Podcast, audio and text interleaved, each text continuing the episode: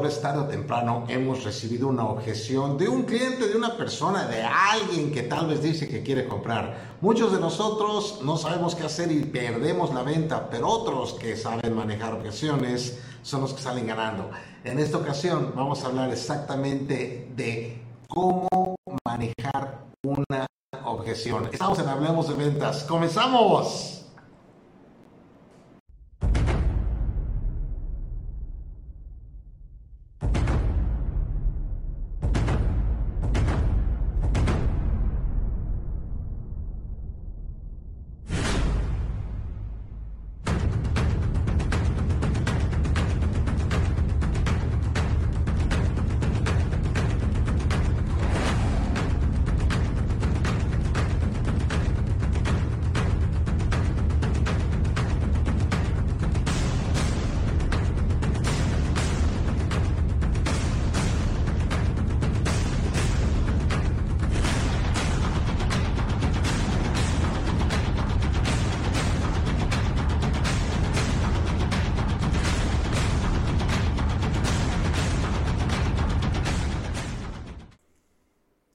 Te saludo Oscar Márquez, conferencista internacional especializado en ayudarte a generar más ventas y te doy la bienvenida a una transmisión más del programa Hablemos de Ventas que transmitimos todas las semanas a través de nuestras plataformas. En Facebook me encuentras como Oscar Márquez, conferencista, en YouTube como Oscar Márquez Seminars, en Spotify, Apple Podcasts y Google Podcasts como Hablemos de Ventas. Espero estés teniendo una excelente semana, pero principalmente que estés cerrando muchas, pero muchas ventas y estés ganando bastante dinero.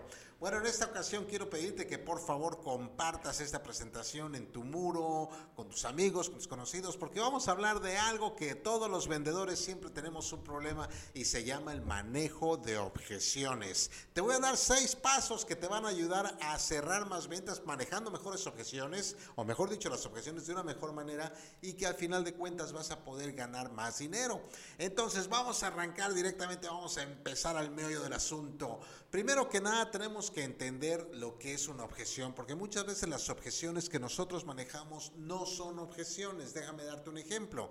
Hay ocasiones en las cuales nosotros, bueno, hay tres variantes, primero que nada. Entonces, cuando nos dan una de las variantes y nosotros lo manejamos equivocadamente, no podemos cerrar la venta. ¿Cuáles son estas variantes? Número uno, la primera es una cortina de humo. ¿Qué es una cortina de humo? Es exactamente eso.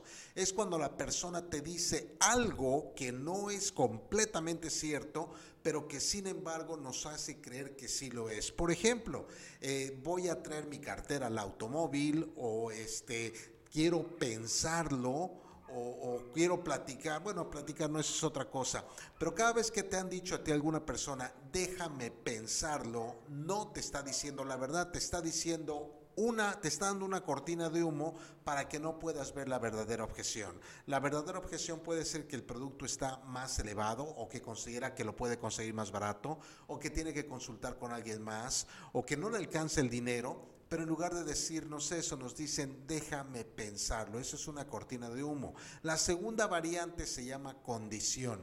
Y una condición es cuando la persona sí está dispuesta a comprar, pero primero tiene que hacer algo. Por ejemplo, sí quiero comprar, pero primero tengo que hablar con mi pareja. Sí quiero comprar, pero primero tengo que hablar con mi abogado. Sí quiero comprar siempre y cuando me hagan un descuento. Es decir, sí, pero primero esto. Eso es una condición.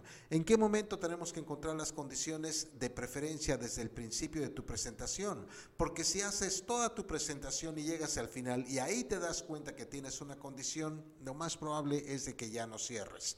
Entonces, tenemos la cortina de humo, tenemos la condición y la tercera variante son las objeciones. Y estas son las objeciones reales que sí podemos manejar.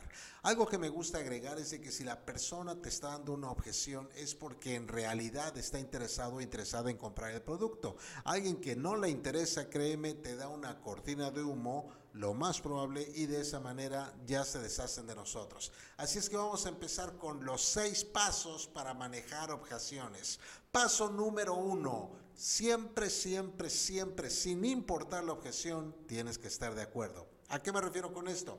Muchos de nosotros lo que hacemos es al escuchar la objeción empezamos a, tratar de manejarla. Yo he escuchado a muchas personas que le dicen, oye, el producto está caro y la respuesta es, ¿comparado con qué? Ponte a pensar eso. Si tú me dices tu producto está caro, o yo te digo tu producto está caro, y tú me, ah, no, sí es cierto, si tú me dices está caro y yo te contesto comparado con qué está caro, tú lo vas a sentir más como un reto que otra cosa. Entonces lo que necesito hacer es asegurarme que tenemos la comunicación abierta hasta que podamos poder eh, cerrar esta venta. Entonces cuando la persona te dé una objeción, lo primero que tienes que hacer es estar de acuerdo. Oye, tu producto está muy caro. Tienes razón, somos los más caros del mercado. Si lo eres, no tienes por qué negarlo.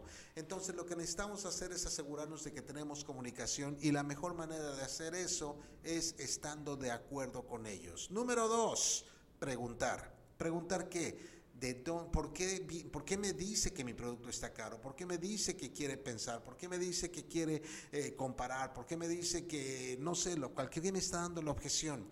Necesito entender por qué se originó esta objeción. Cuando yo les pregunto por qué me piden, me dices que mi producto está caro o por qué no quisieras comprar en este momento, ellos me van a responder y ahí ya puedo empezar a analizar la situación, el por qué no están comprando. Paso número tres, reconfirmar. Lo que voy a hacer en este momento es repetir lo mismo que me dijeron. Por ejemplo, si me dicen tu producto está caro, le digo primero que nada, ah, tienes razón, somos los caras más caros del mercado. Pero una pregunta, ¿por qué me lo dices? Bueno, es de que lo vi en internet más barato. Ah, entonces tú me dices que está caro porque lo viste en internet y, estaba en un precio mucho más accesible, ¿correcto? Sí, entonces repetí lo mismo que me dijeron, pero quiero asegurarme de que estamos en el mismo canal. Número cuatro, investigar hace muchos años, JP Morgan, un, excelente banquero que inició el banco Chase Manhattan, eh, decía una cosa que es muy cierta, la gente hace cosas por dos motivos, uno que suena muy bien y el verdadero. Entonces, en este caso es exactamente lo mismo. La persona hace rato me dijo que estaba caro porque lo había visto en internet. Quiero saber si aparte de eso hay otra razón por la cual no quiera comprar. Entonces le voy a decir, bueno, y aparte de que lo viste más económico en internet, hay otro motivo por el cual no quieras comprar mi producto. Y ahí me van a decir, bueno, ya lo aparté o me lo prometieron o, no tengo dinero. Bueno, ya me va a sacar otra objeción si es que existe y ya sé que tengo que manejar esa objeción también antes de poder cerrar. Si no lo hago, no voy a poder lograrlo con la manera más inteligente y adecuada. Número 5 compromiso. Ahora lo que voy a hacer es le voy a pedir un compromiso a la persona para asegurarme de que en realidad esas son las únicas objeciones. ¿Y cómo suena el compromiso más o menos de esta manera? Bueno, señores González, y aparte de que ustedes vieron el producto en internet y aparte de que la persona les dijo que les podía conseguir un descuento adicional, hay otro motivo por el cual no pudiéramos hacer negocios el día de hoy. Y ellos ya me van a decir, bueno, sí, tenemos eh, eh, que conseguir más dinero o no podemos comprarlo hoy o lo que sea, pero ya me están dando la verdadera objeción. Es decir, estoy aislando lo que ellos me dijeron que era la objeción y le estoy diciendo, si resuelvo este problema, aún así no comprarías o sí comprarías. Si me dicen que sí, continuamos porque entonces ya resolví todas las objeciones. Y número seis, cerrar. Lo que voy a hacer ahora es verificar que ellos están de acuerdo con lo que les mostré y de esta manera podemos continuar. Sonaría así más o menos. Entonces, sí demostré cómo no es el mismo producto que hay en internet, y el descuento que te quieren otorgar en realidad no es ningún descuento. Y si ellos dicen, sí, estoy de acuerdo, procedemos al cierre. Ahora, Estoy seguro que si seguiste esos seis pasos, acuerda, recuerda, el primero es estar de acuerdo, el segundo es preguntar, el tercero es reconfirmar, el cuatro es investigar, el cinco es, es eh, compromiso y el seis es cerrar. Pero me imagino que lo que quieres ahora son las palabras, los diálogos para poder manejar las objeciones, ¿correcto?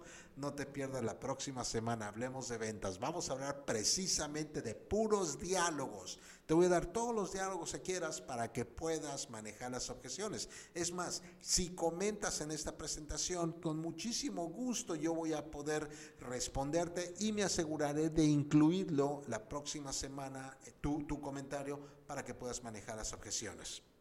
Y con eso, damas y caballeros, les doy las gracias de todo corazón por estar en esta transmisión de Hablemos de Ventas. Nos vemos la próxima semana con los diálogos de manejo de objeciones. Que te vaya súper bien, que vendas mucho, pero principalmente que Dios te bendiga. Mi nombre es Oscar Márquez, te deseo un excelente día. Hasta luego.